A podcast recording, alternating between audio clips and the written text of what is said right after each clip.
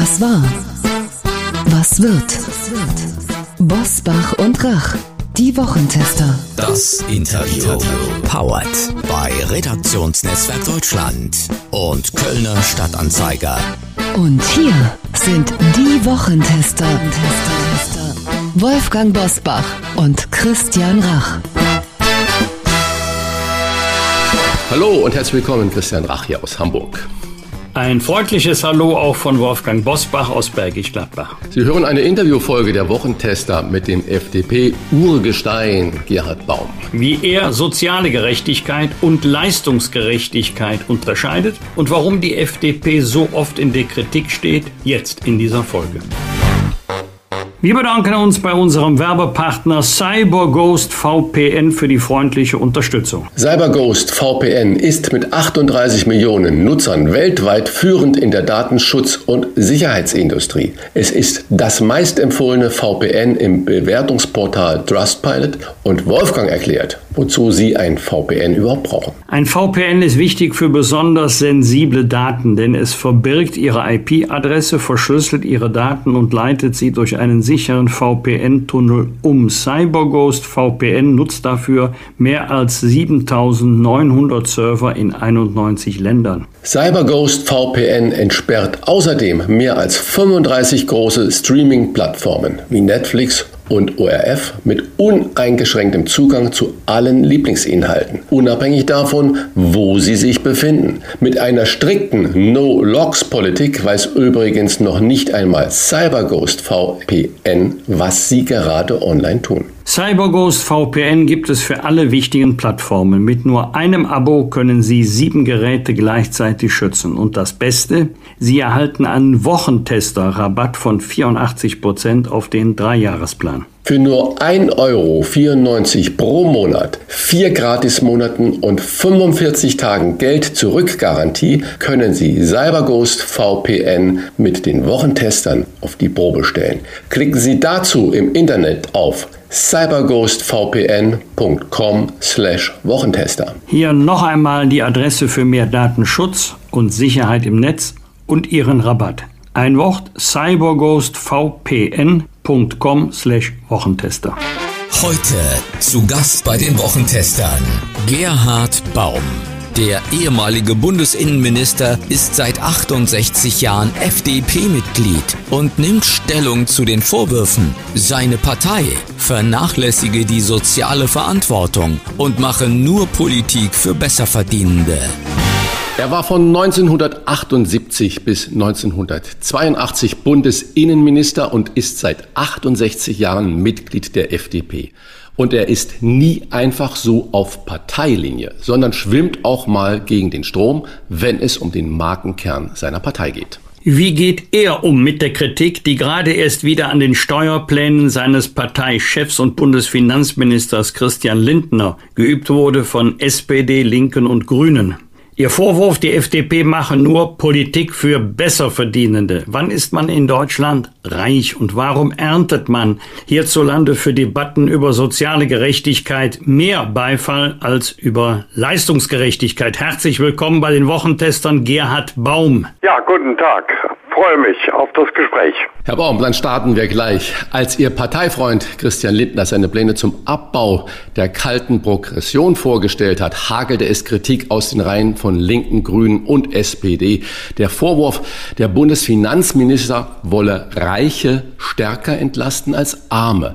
Das sei typisch FDP-Klientelpolitik. Herr Baum, wann ist man denn nach Ihrer Auffassung in diesem Land reich? Na gut, also äh, Reich äh, also es, es, ist ja auch ein Gefühl, es, wird man gerecht behandelt, hat man Anteil an dem äh, Wohlstands, an den Wachstumsprozessen. Also ich kann das jetzt nicht festmachen an einer bestimmten Zahl, aber ich möchte äh, zu Ihrer Bemerkung Stellung nehmen. Natürlich, die FDP ist dauernd im Geruch, sie sei eine Partei, die eine bestimmte Klientel bedient. Wenn wir mal in die Grünen hineingucken, die Wählerschaft der Grünen sind wohl situiert engagierte Menschen. Von der Struktur her ist sie ähnlich gewählt und ähnlich unterstützt wie die FDP. Aber der, an der FDP hängt das und das ärgert mich zutiefst. Die Pläne, die der Lindner vorlegt, die muss man genau analysieren und er müsste von Anfang an sagen, hier leiste ich etwas zur Entlastung derjenigen, die jetzt am meisten betroffen sind. Also dass diese Botschaft muss überkommen, es ist mir alles zu kalt und zu rational. Hm, aber gehen wir noch mal ganz konkret da hinein und bemühen mal einfach so Zahlen. Der Spitzensteuersatz von 42 Prozent greift ja aktuell bei einem zu versteuernden Einkommen von knapp 60.000 Euro. Für Ehepaare gilt dann der doppelte Betrag. Also könnte man Schlussfolgerung Spitzensteuersatz 60.000, also ist man mit 60.000 reich, sonst müsste man ja nicht der Spitzensteuersatz bezahlen. Ja, natürlich nicht in dem Sinne. Also äh, ich meine, ich bin ein Befürworter der Ampelkoalition, bin es heute noch. Und ich bin auch der Meinung, dass äh, die ökonomische, die Sichtweise, die die FDP einbringt mit einer bestimmten Wirtschaftskompetenz absolut notwendig ist in, in dieser Koalition. Das bedeutet, dass man diese Überlegungen von Herrn Lindner ernst nehmen muss. Die werden immer wieder von dem Vorurteil gestört, wir würden nur etwas für die Reichen tun. Das, das ist nicht richtig und das ist verdammt nochmal nicht wegzubringen. Und äh, im Grunde muss die FDP deutlich machen, dass äh, die Marktwirtschaft, die Wirtschaft an Werten ge gebunden ist, an ethischen Prinzipien, dass es darum geht, in dieser Ge Gesellschaft eben nicht nur Leistungsgerechtigkeit, sondern auch Verteilungsgerechtigkeit zu verwirklichen. Und das hängt ihr an, dass sie das offenbar nicht vertritt. Das ist aber falsch, wenn sie die äh, Pläne von Herrn Lindner, die ich im Einzelnen ökonomisch und finanzpolitisch gar nicht beurteilen kann, sich ansehen. Aber diese Situation führt dazu, dass die FDP jetzt schwächelt. Einzelveranlagte sollen nach Lindners Plan bei einem Einkommen ab 70.000 Euro maximal mit 479 Euro entlastet werden. Wer nur 30.000 Euro im Jahr verdient, wird um 172 Euro entlastet. Im Verhältnis würde man sagen, das ist doch leistungsgerecht. Oder wie erklären Sie sich die Aufregung? Ja, ich bin der Meinung, dass das eine gewisse Leistungsgerechtigkeit natürlich zum Ausdruck kommen muss.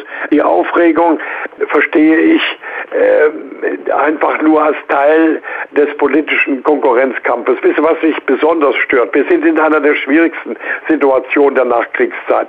Da muss doch ein Kabinett äh, eine Linie haben. Sie müssen sich doch einigen. Ich habe das früher nicht so erlebt, auch in den Kabinetten, in denen ich war, vor allen Dingen eben bei Schmidt, dass erstmal irgendwelche Vorschläge rausgepustet werden und dann diskutiert auch die äh, Koalition erstmal über die Vorschläge, statt sich vorher mal zusammenzusetzen und die Irritationen auszuräumen, was wollen wir eigentlich? Das ist, das ist sehr merkwürdig jetzt bei der Ampelkoalition. Und das muss, muss beendet werden. Wir werden ganz schwierige Zeiten. Wir brauchen eine handlungsfähige Regierung, die Vertrauen genießt. Steht in Deutschland soziale Gerechtigkeit über der Leistungsgerechtigkeit oder kann man das gar nicht gegeneinander stellen? Ja, es gibt natürlich immer wieder äh, Versuche, das wirkt ja wie aus der Zeit gefallen, den Wähler mit Wohltaten zu beglücken. Also das ist das alte Muster. Jedem Wahlprogramm wird gesagt, wir, wir bieten euch das und das und das. Und es wird verschwiegen, dass die Menschen das alles selbst bezahlen. Also diese Vorstellung, es müsste sich ständig etwas im Sozialstaat bewegen und der Wohlstand müsse ständig äh, gefördert werden, die ist vorbei. Wir kommen in schwere Zeiten, in Zeiten, wo wir uns zurücknehmen müssen, wo wir auf Ansprüche verzichten müssen. Und die Menschen werden vieles hinnehmen, wenn sie das Gefühl haben, es geht gerecht zu. Die Gerechtigkeit ist in unserer Gesellschaft auch eine Freiheitsfrage und wir werden vor große Herausforderungen kommen. Halten wir das denn durch, eine solche Politik, wo wir Opfer bringen? Oder kippen wir um und lassen dem Putin weiter ein freies Feld? Sie haben sich kürzlich in der Zeitung Welt darüber Gedanken gemacht, warum die FDP so enttäuschende Ergebnisse erzielt hat. Eine Erkenntnis, die FDP vermittelt zu wenig, dass Freiheit an Verantwortung gebunden ist. Ja. Könnten Sie uns dafür ein Beispiel nennen? FDP bezeichnet sich als Freiheitspartei. Sie können ein Beispiel beispielsweise sehen in der Art, wie die FDP auf Covid reagiert hat. Da hat sie äh, nach vorne getragen, ja, wir sind die Freiheitspartei, wir äh, bewahren euch vor Freiheitseinschränkungen. In der Verfassung steht zunächst was ganz anderes.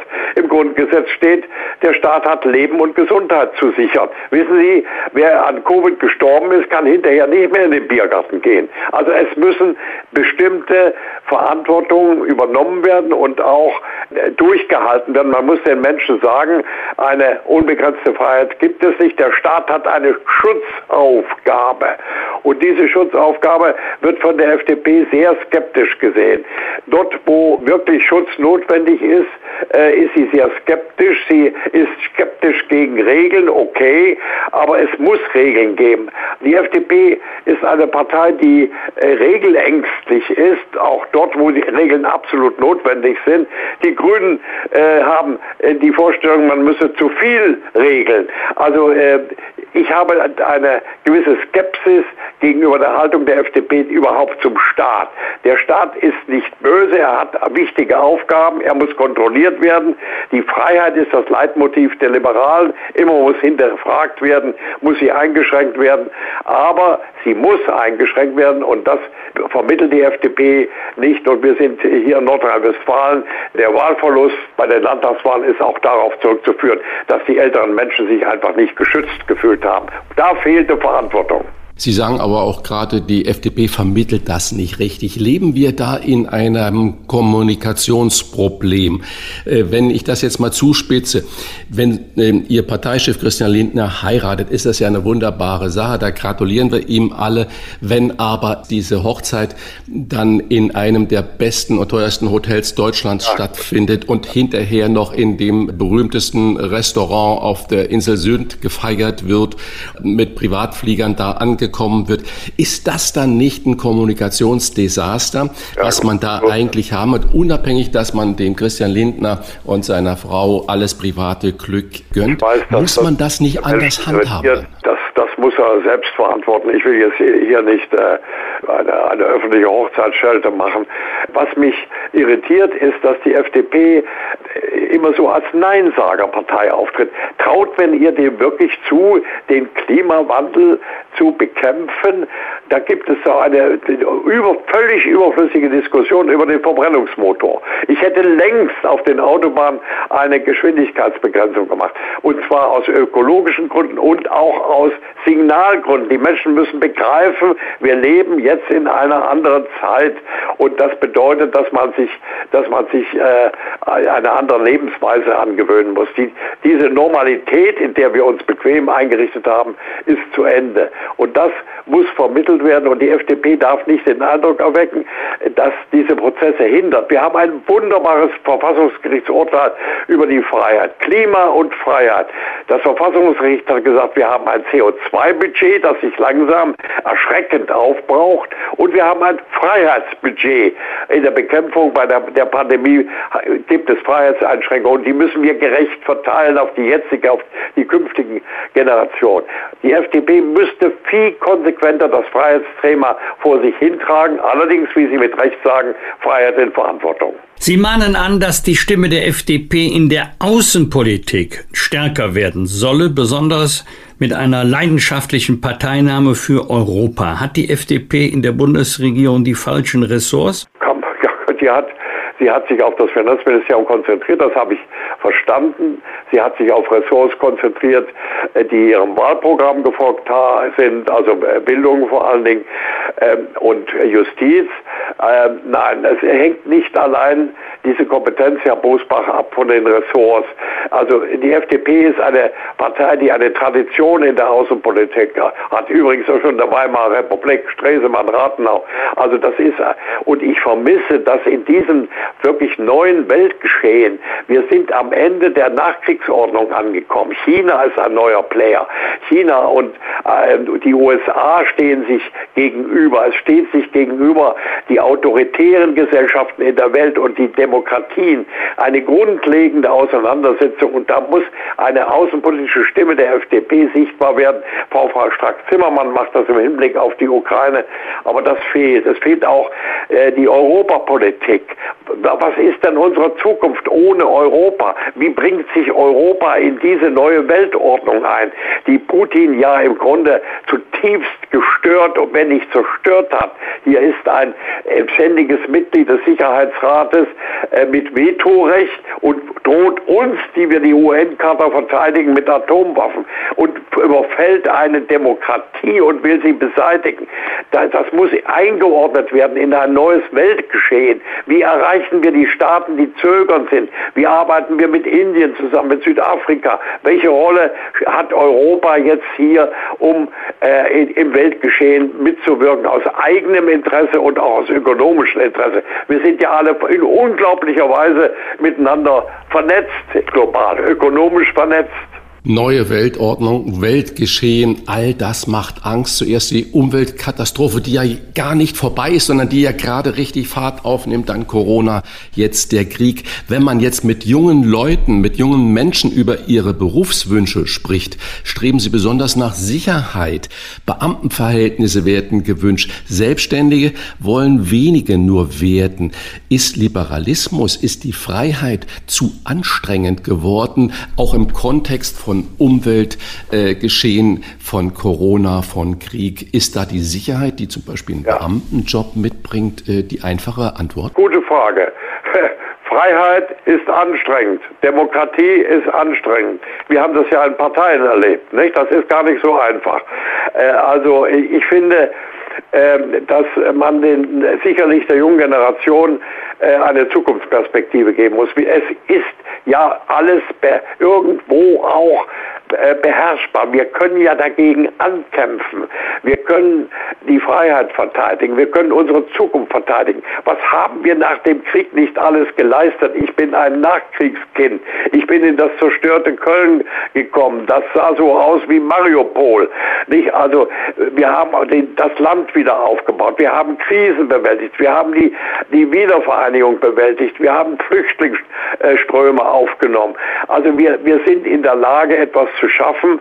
Und ich bin gar nicht so sicher, ob die jungen Leute nur nach Sicherheit streben. Sie wollen sich entfalten können. Sie wollen eine Chance bekommen. Dazu müssen wir beitragen. Wenn Sie, Herr Baum, heute FDP-Parteichef wären, wie würden Sie die FDP in der Parteienlandschaft positionieren? Ja, ich würde in der berühmten Mitte. Also ich hatte in den letzten Jahren manchmal das Gefühl, da ist äh, zu viel Rechtsdrall. Äh, in der Flüchtlingsfrage gab es solche äh, Irritationen. Sie denken Sie an den Fall Kemmerich und in der Covid-Bekämpfung.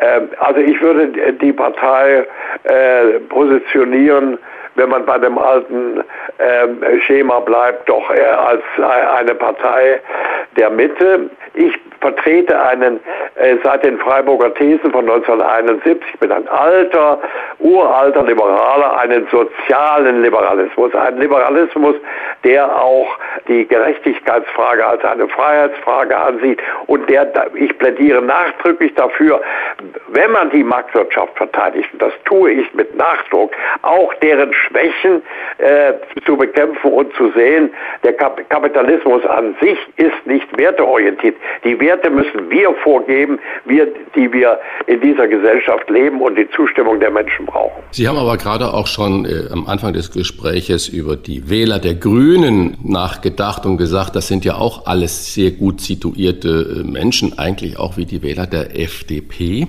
Wenn man die Meinungsumfragen sieht, und dann sieht man natürlich, dass die Grünen unglaublich stark in allen Bereichen aufgeholt haben und eigentlich mit ähm, der CDU fast gleich auf sind. Bedeutet das, äh, dass in Zukunft die natürliche Koalition aus Schwarz und Grün besteht und bedeutet das im Umkehrschluss dann, dass die FDP irgendwie aus der Zeit gefallen ja, ist? Ja, ja, ist eine Gefahr. Nicht? Ja, ich habe jetzt äh, der FDP oft gesagt, pass mal auf, dass die Karawane nicht ohne euch weiterzieht. Ich meine, ich lebe hier in Köln und in meinem äh, Bereich gibt es 6% FDP, Kölner Südstadt, 30% Grüne. Mich sprechen liberal gesinnte Wähler auf der Straße an, sagte, wann können wir euch wieder wählen? Da ist ein Potenzial da, das muss erschlossen werden. Und dazu gehört es auch, dass äh, neue Köpfe auftreten in der FDP, dass man Symbolthemen besetzt und äh, den Menschen das Gefühl gibt, wir sind bei euch. Also dieser Wärmestrom, von dem ich immer spreche, Ihr Kollege Leinemann hat das mal sehr schön ausgedrückt, es muss ein Wärmestrom von den Politikern zur Oma auf dem Sofa, also zum Wähler da sein. Die müssen das Gefühl haben, die wissen, was uns bedrückt. Sie wissen vielleicht auch nicht genau Bescheid und machen das offen, äh, machen deutlich, dass sie auch selber suchen und irren können. Also diese Position, die Herr Habeck beispielsweise einnimmt, äh, vermisse ich bei der FDP. Sie muss, sie muss den Menschen vermitteln, dass sie ein liberales Weltbild hat im 21. Jahrhundert. Und die Grünen, ich sage das nochmal, sind keine konsequent liberale Partei. Es braucht in Deutschland eine richtige liberale Partei. Die Grünen haben viele liberale Elemente, aber für die FDP ist das Leitmotiv immer die Freiheit. Apropos Habeck, seit dieser Woche steht fest, wie hoch die Gasumlage ausfällt, die zur Stütze der Gasimporteure gedacht ist. Für Wirtschaftsminister Robert Habeck ist die Umlage, Zitat, die gerechtestmögliche Form, die zusätzlichen Kosten auf die Bevölkerung zu verteilen. Zitat Ende. Ist das auch Ihrer Meinung nach so? Also offenbar kein, geht kein Weg an so einer Gasumlage vorbei. Was mich nur äh, beschäftigt ist, wie äh, helfen wir denen, die sie nicht bezahlen können. Nicht? Das ist die entscheidende Frage jetzt. Ist ja in der Mache, ich weiß nicht, ob die Koalition schon am Ende der Überlegungen angekommen ist, aber wie, wie die Dinge sind, wir sind ja ein Erpressungspotenzial ausgesetzt von äh, Putin. Wir haben ja lange Jahre das vollkommen verdrängt, dass er eine Waffe in der Hand hat. Die Waffe heißt Energielieferung. Und der sind wir jetzt ausgesetzt und müssen durch dieses Tal hindurch und ähm, ich hoffe, dass das gelingt, nicht? Dass, dass wir hier nicht äh, der populistischen Strömung ausgesetzt sind, äh, die ja sich andeuten. Nicht? Apropos populistische Strömungen, wenn ich im Moment äh, die ganzen Zeitungen durchblättere, da wird jeden Tag drüber gesprochen, dass es doch soziale Unruhen geben wird und dass die Linken aufrufen und die Rechten aufrufen, gegen diese Umlagen und für den sozialen Frieden auf die Straße zu gehen. Es wird richtig herbeigeredet, auch in den sozialen ja. Netzwerken. Ihre Einschätzung, wird das der teuerste Winter aller Zeiten und zur Belastungsprobe für den sozialen Frieden im Land? Ja, ich äh, nehme das auch so wahr wie Sie. Ein bisschen zu viel wird darüber geredet. Aber es gibt einen ernstzunehmenden Kern. Die Sicherheitsbehörden warnen seit langem davor, dass in der Querdenker-Szene eine Gruppe immer stärker wird, die keiner politischen Richtung zuzuordnen sind, die einfach Systemverächter sind, die die Spielregeln und unsere Demokratie nicht mehr akzeptieren und die jedes beliebige Thema gierig aufgreifen, um diese Systemverachtung zum Ausdruck zu bringen. Und die sind gefährlich. Und darauf müssen wir achten, dass das nicht zunimmt. Aber dass wir eine Krise herbeireden, das, das darf nicht sein, sondern äh, wir müssen das Bewusstsein, das ja der, bei den Menschen bisher doch sehr auf Vernunft gegründet ist, äh, stärken. Wenn wir jetzt über solche Unruhen, was ja dann schon spekulativ überall geschrieben wird, und Sie sagen ja, wenn der Verfassungsschutz warnt, dann werden die Sicherheitsbehörden ja auch dementsprechende Kenntnisse und Maßnahmen haben, was aber ja nicht immer auf die Seite 1 jeder Zeitung äh, gehört. Wenn wir über diese Annahmen sprechen, Armutsrisiko durch diese Energiekrise, müssen wir dann nicht auch klar und deutlich sagen, Wladimir Putin führt in diesem Sinne auch einen Krieg gegen Deutschland? Ist also das ist Teil des Kriegsszenarios von Putin. Das hat er ja lange angelegt. Ich war viele Jahre in, in Russland jetzt, habe mein Buch da vorgestellt über die Menschenrechte und Bürgerrechte, kenne die Zivilgesellschaft, kenne beispielsweise Nawalny und seine Freunde. Das hat er genau geplant und er hat ja eine Mission. Es ist ja eine Putin-Ideologie. Er will den Gottlosen, den dekadenten Westen bekämpfen, aus Russland wiederherstellen, eine neue, eine neue Machtordnung in, in der Welt herstellen. Also äh, der, das Herr Mann hat einen langen Atem, dem wir, und wir sind dem ausgesetzt und müssen die Gefahr ganz deutlich sehen. Wenn wir nachgeben oder äh, einen vorübergehenden Waffenstillstand machen. Das wird er nutzen, um später weiterzumachen. Wir sind in einer Situation äh, der größten wirklich Herausforderung und deshalb kann ich nur wünschen, dass wir das durchhalten und nicht diejenigen stärker werden, die sagen, warum sollen wir denn für Putin frieren? Solche blödsinnigen Äußerungen gibt es ja auch. Lieber Herr Baum, vielen Dank für diese wie immer offene und erhellende Einordnung und Standortbestimmung von Freiheit und Leistungsgerechtigkeit und von Putin. Vielen Dank an den FDP-Politiker Urgestein Gerhard Baum. Tolles Gespräch. Danke Ihnen für das Gespräch. War sehr anregend. Herzliches Dankeschön auch von mir. Bosbach und Rach. Im Internet diewochentester.de Das waren die Wochentester, das Interview mit Unterstützung vom Kölner Stadtanzeiger und dem Redaktionsnetzwerk Deutschland. Wenn Sie Kritik, Lob oder einfach nur eine Anregung für unseren Podcast haben, schreiben Sie uns auf unserer Internet- und auf unserer Facebook-Seite. Fragen gerne per Mail an kontakt@diewochentester.de und wenn Sie uns auf einer der Podcast-Plattformen abonnieren und liken, freuen wir uns ganz besonders. Und hören können Sie uns ab sofort auch über die neue RND-App und Smart Speaker wie Alexa einfach mal ausprobieren. Danke für Ihre Zeit. Die neue reguläre Folge hören Sie am Freitag um 7 Uhr. Was war? Was wird? Wolfgang Bosbach und Christian Rach sind die Wochentester. Ein Maßgenau Podcast. Powered bei Redaktionsnetzwerk Deutschland und Kölner Stadtanzeiger.